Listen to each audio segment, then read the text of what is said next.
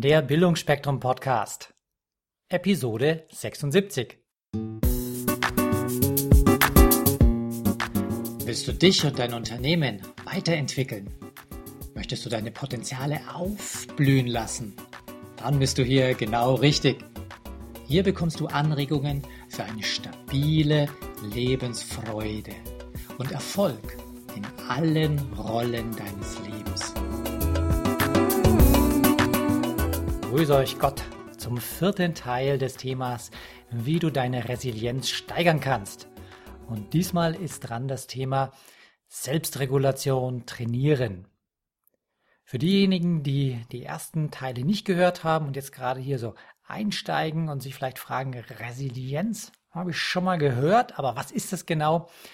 Äh, Stress, Scheitern, emotionale Herausforderungen oder auch hohe Arbeitsbelastungen was manche Menschen förmlich niederstreckt, das stecken andere wieder so ganz schnell und easy weg. Unsere Persönlichkeitsmerkmale, die bestimmen, wie wir auf belastende Situationen reagieren. Und Resilienz beschreibt jetzt die von Person zu Person unterschiedliche Fähigkeit, mit Stress und Belastungen, mit Ungewissheit und Rückschlägen umzugehen. Es handelt sich also um eine geistige Fähigkeit, die man auch mit zurückfedern übersetzen könnte. Typische Eigenschaften von Menschen, die über eine gute Resilienz verfügen, sind unter anderem Gelassenheit, Zuversicht, Selbstbewusstsein, Selbstreflexion, Humor und Zielorientierung. Und an diesen Charaktereigenschaften merkt man schon, eine hohe Resilienz zeigt sich nicht nur bei Herausforderungen, sondern auch im ganz normalen Alltagsleben. So kommen wir zum Thema Selbstregulation. Das ist eine der wichtigsten und hilfreichsten Kompetenzen, die wir Menschen überhaupt haben. Und diese Fähigkeit erwerben wir schon sehr früh im Kindesalter, nämlich von uns nahestehenden Bezugspersonen. Das sind solche, die uns bei der Erfüllung unserer Bedürfnisse anfänglich durch eine sogenannte Fremdregulation unterstützen. Und wenn wir dann peu à peu reifen, verinnerlichen wir das uns Vorgelebte mit dem Effekt, dass wir uns mit der Zeit auch selbst regulieren können. Wer jetzt an so allgemeinen Definitionen äh, interessiert ist, bei Wikipedia steht so ungefähr, Selbstregulation umfasst unter anderem den mentalen Umgang mit Gefühlen und Stimmungen und die Fähigkeit, unsere Aufmerksamkeit, Impulse und Handlungen zu steuern. Und so Begriffe wie Selbstwirksamkeit, das war in der vorletzten Episode dran, oder Willenskraft, Selbstdisziplin oder Selbstkontrolle, die sind mit dem Thema ganz eng verwoben. Warum ist jetzt diese Selbstregulation so wichtig? Weil unsere psychischen Ressourcen nicht nur sehr unterschiedlich, sondern auch nur begrenzt vorhanden sind. Das ist also nichts, was man unendlich erschöpfen kann. Und äh, das unterscheidet sich einmal situativ, das heißt, es gibt gewisse Situationen, in denen ich auch hohe Anforderungen länger aushalte. Und das ist auf jeden Fall auch tageszeitenabhängig. Jeder weiß, es gibt so einen Biorhythmus, wo man unterschiedlich fit ist. Und äh, auch äh, individuell ist das sehr, sehr unterschiedlich. Denken wir nur an die, die Lerche, die morgen fit ist oder jemand wie ich, die Eule, äh, die also nachtaktiv ist und auch um 24 Uhr noch die besten, kreativsten Ideen haben kann.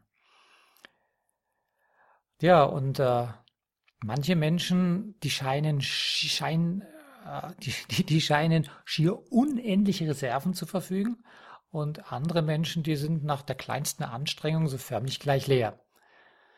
Ja, deswegen sollte ich mit meinen Ressourcen auch gut haushalten, damit sie über den Tag hinweg auch wirklich reichen. Denn wenn wir aufgrund von großen Herausforderungen die sogenannte Ego Depletion erleben, also Ego Depletion ist so ein Fachausdruck. Äh, auf Deutsch würde das übersetzt heißen Selbsterschöpfung. Klingt ein bisschen sonderbar. Anders ausgedrückt, es geht einem die Willenskraft aus. Also meistens liegt, liest man auch in der deutschen Literatur Ego Depletion. Also wenn man das erlebt, äh, dann schalten wir in den Energiesparmodus. Und dann fehlt uns einfach jeglicher Antrieb, um Aufgaben zu erledigen, die nicht 100% auf unserer Lieblingsliste stehen. Andere würden dann überein sagen, Mai ist ja heute wieder lustlos unterwegs. Ganz interessant ist dann ein Experiment von Roy Baumeister und John Tierney. Ah, das kann man in ihrem Buch nachlesen über die Macht der Disziplin, wie wir unseren Willen trainieren können. Das ist da ganz anschaulich beschrieben. Ähm, wer allerdings dem Englischen mächtig ist, der sollte lieber die englische Originalausgabe lesen, hat auch einen treffenderen Titel, heißt dort nämlich Willpower, Rediscovering the Greatest Human Strength. Ähm, ja, auf Deutsch ist das, glaube ich, nicht so direkt übersetzt worden, weil man Angst hatte, so aus dem Nationalsozialismus, der wurde der Begriff Willenskraft so ein bisschen miss, missbraucht. Deswegen hat man das im Deutschen, glaube ich, etwas umschrieben. Also worum geht's da in diesem Experiment? Äh, die haben Folgendes gemacht. Die haben äh, eine Gruppe von Kandidaten eingeladen ins Labor und haben denen gesagt, sie müssen nüchtern sein, so wie wenn man jetzt eine untersuchende Blutuntersuchung hat. Und die, die Leute sind dann ins Labor gekommen und das Erste, was sie wahrgenommen haben, war der Duft von frisch gebackenen Keksen. Ähm, und die Versuchspersonen haben sich da am Tisch gesetzt und da stand also auch eine Schale mit vielen frischen Keksen. Kann man sich jetzt so in der Weihnachtszeit richtig vorstellen, wenn man wohin kommt äh, und da duftet es nach dem besten Blattsaal. Ähm, und es stand, stand aber auch noch ein Teller daneben mit Radieschen. Jo. Äh, wenn man sich fragen, wie passt das zusammen? Das kommt gleich. Und die eine Gruppe der Kandidaten, die wurde ermutigt, äh, dass sie doch ganz eifrig bei den Süßigkeiten zugreifen sollen. Die zweite Gruppe aber, die musste sich mit den Radieschen begnügen. Und äh, was die beiden Gruppen nicht wussten, dass äh, die also beobachtet wurden und äh, die äh, die, äh, na, die Roy, die Leute, äh, die, meine Güte, die, wie heißt das doch gleich? Die Leute, die die Studie machen, machen die Studienleiter. Ja, die Studienleiter. Also der Baumeister und der Tierney, die haben also deutlich gesehen, dass die Probanden, die die Radieschen essen durften, eine erhebliche Selbstkontrolle aufbringen mussten, äh, um nicht nach den Keksen zu greifen. Wenn du richtig ausgehungert bist und morgens noch nichts gegessen hast, ja, dann hättest du gern so eine zuckerhaltige Nahrung. So, das war der erste Teil des Versuchs.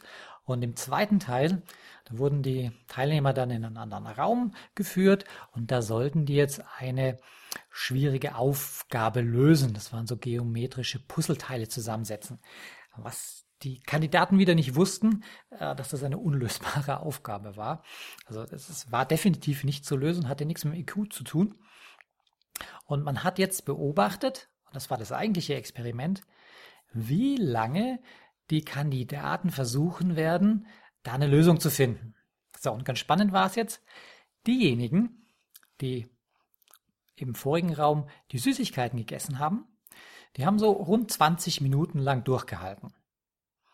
Während die Radieschenprobanden, die haben schon nach weniger als 10 Minuten aufgegeben, also nicht mal halb so lang. So, und was hat man daraus jetzt gefolgert? Dass also der erste Teil des Experiments, nämlich äh, darf ich, wenn ich hungrig bin, äh, diese leckeren Plätzchen essen oder muss ich mich zurückhalten, muss ich also Selbstkontrolle aufbrauchen, die hat den Radieschenprobanden absolut Energie gekostet. Und äh, diese Energie stand dann bei der Be Bearbeitung der Puzzleaufgabe nicht mehr zur Verfügung. Und die Tatsache, dass jetzt die Ausübung von Selbstkontrolle im ersten Teil des Experiments die Lösung der darauffolgenden Aufgabe so erschwerte, die zeigt äh, nach der Überzeugung der Autoren, dass äh, wir nur ein begrenztes Ausmaß an Willenskraft zur Verfügung haben. Also Selbstkontrolle ist etwas, was ich erschöpfen kann.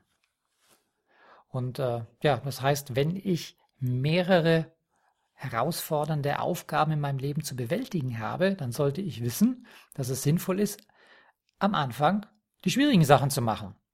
Ihr habt das ja sicherlich schon bei anderen Referenten gehört, gerade wenn es um Zeitmanagement geht oder Prioritäten setzen. First things first. Ja, nicht nur deswegen, weil man meist gar nicht äh, die Zeit hat, alle, List, alle Sachen auf der To-Do-Liste wirklich abzuarbeiten, sondern weil einfach die Energie dafür, die Kreativität abnimmt. Ja, mittlerweile wurde diese Ego Depletion auch schon äh, von anderen Psychologen ausführlich untersucht und äh, auch belegt. Äh, ein weiteres Exper Experiment war zum Beispiel, dass die Versuchsteilnehmer einen Film angeguckt haben. Und äh, das waren also Filme, wo sehr viel Emotionalität drin steckte. Und die wurden aber angewiesen, die Teilnehmer, dass sie ihre äh, Gefühle unterdrücken sollen. Die durften sie also nicht zeigen.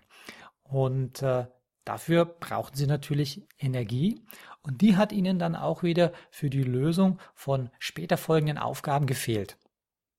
Und man schließt jetzt also daraus, dass äh, es doch einigen Aufwand und Energie kostet, die Selbstkontrolle oder Selbstdisziplin aufrechtzuerhalten. Und äh, wenn man jetzt aber wegen großen Herausforderungen viel Einsatz hat, dann wird es mit der Zeit erschöpft.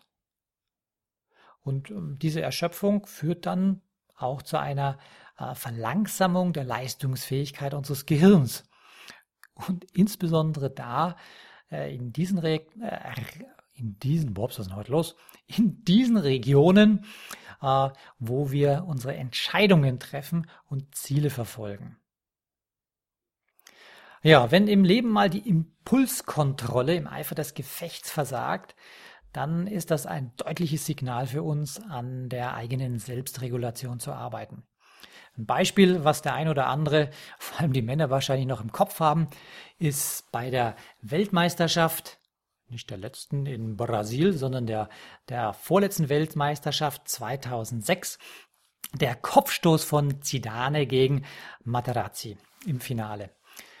Das ist also so ein ganz eindeutiges Beispiel dafür, dass äh, jemand im Eifer des Gefechts die Impulskontrolle verloren hat. Äh, ich meine, so ein Fußballspiel ist auch anstrengend. Da wird er vielleicht sich schon oft zusammengenommen haben und dann ist er ausgetickt. Und äh, das wurde ja auch weltweit über die Medien verbreitet. Und die negativen Konsequenzen für Zidane selbst als Spieler, als auch für seine Mannschaft, die haben in der Presse für richtig kräftige Schlagzeilen gesorgt. Impulskontrolle beschreibt also die Fähigkeit, sein eigenes Verhalten in Drucksituationen zu steuern. Und äh, außerdem beschreibt dieser Faktor die Impulskontrolle die Fähigkeit, dass wir uns in unserem immer komplexer werdenden Arbeitsbereich, in den Jobs, äh, über einen längeren Zeitraum auch auf eine Aufgabe konzentrieren können oder nicht. Und äh, es ist ganz sinnvoll, daran zu arbeiten, weil wenn dauernd die E-Mails hereinkommen, das so piept oder klickt, Telefon kommt, äh, zur Tür kommt jemand rein, ein Kollege sagt irgendwas, dann lasst man sich ja auch leicht ablenken. Es ist also sinnvoll, dass wir daran arbeiten und uns vor allem bewusst sind, dass unsere Energien erschöpft werden können und dass wir dann, wenn wir so ein Hitzkopf sind, vielleicht auch mal ja, was tun, was wir eigentlich nicht tun wollten. Menschen, die jetzt über eine sehr gute Impulskontrolle verfügen, das sind meistens auch Leute, die ganz klare Strategien haben, um ihre Ziele zu verfolgen. Das sind Menschen, die auch gut planen können. Und äh, niemand ist das, der so ganz spontan gleich irgendwas macht, sondern Leute, die eher überlegt handeln sind auch Menschen, die eher Dinge zu Ende bringen, die also nicht fünf Sachen gleichzeitig anfangen, sondern die sich genau überlegen, was sie machen und das dann auch äh, zu Ende bringen und dann eine große Zufriedenheit erleben. Das sind also letztendlich wieder Glücksgefühle. Und äh, man sagt von den Leuten auch, naja, das sind disziplinierte Leute. Was kannst du jetzt für dich im Alltag tun, um dieser Ego-Depletion nicht zu erliegen? Oder gar beim Nachhausekommen die Impulskontrolle zu verlieren und äh, ja, jetzt nicht deiner Frau einen Kopfstoß zu versetzen, aber äh, vielleicht kennt der ein oder andere das, ähm, dann mal nicht die Kinder anzuschreien oder anzuherrschen, nur weil sie mal etwas wilder drauf sind, die Kinder. Also eine Idee wäre für das Training der Selbstregulation, äh, das so aufzufassen äh, wie, ein, wie ein Muskel. Ja, also wenn ein Muskel viel gearbeitet hat, dann ist er erschöpft und dann kann er nichts mehr leisten. Also auf dem, auf dem Weg von der Arbeit nach Hause ist man ja unter Umständen so wie ein Muskel erschöpft. Man, der Muskel hat ja was gearbeitet, also der, der Muskelhirn.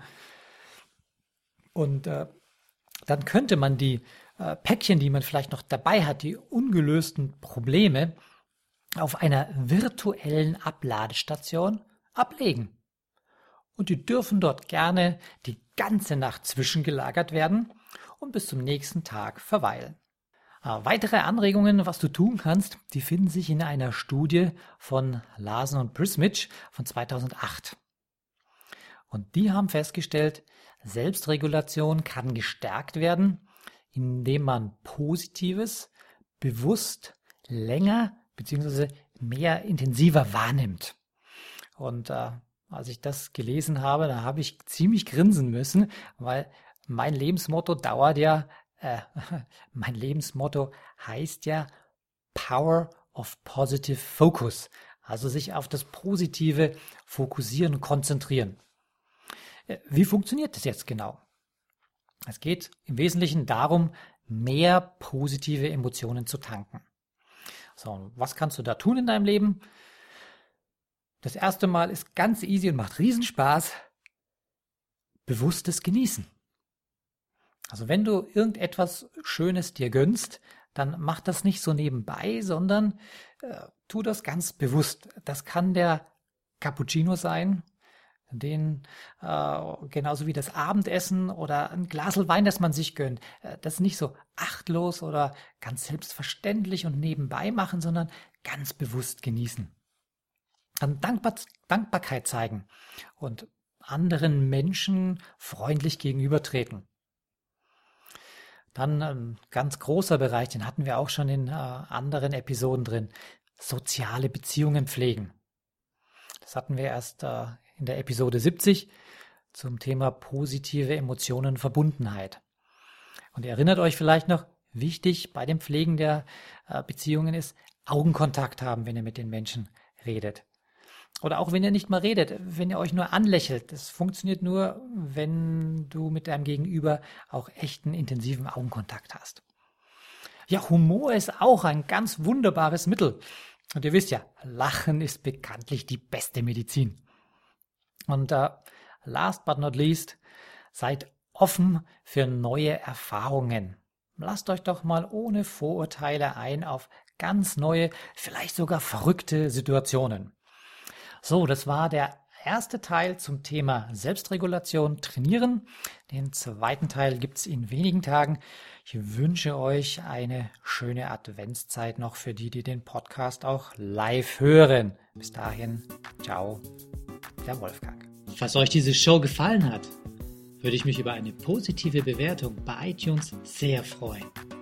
Je mehr Leute diesen Podcast hören, desto mehr Menschen können ihr Potenzial positiv entwickeln. Und das ist doch gut so, oder? Wenn du noch mehr Folgen hören möchtest, dann klicke den Abonnieren-Button auf bildungforme.com oder auf iTunes. So, das war der Bildungsspektrum Podcast von und mit Wolfgang Herdlicker. Bilde dich selbst und dann wirke auf andere das, was du bist. Friedrich von Humboldt.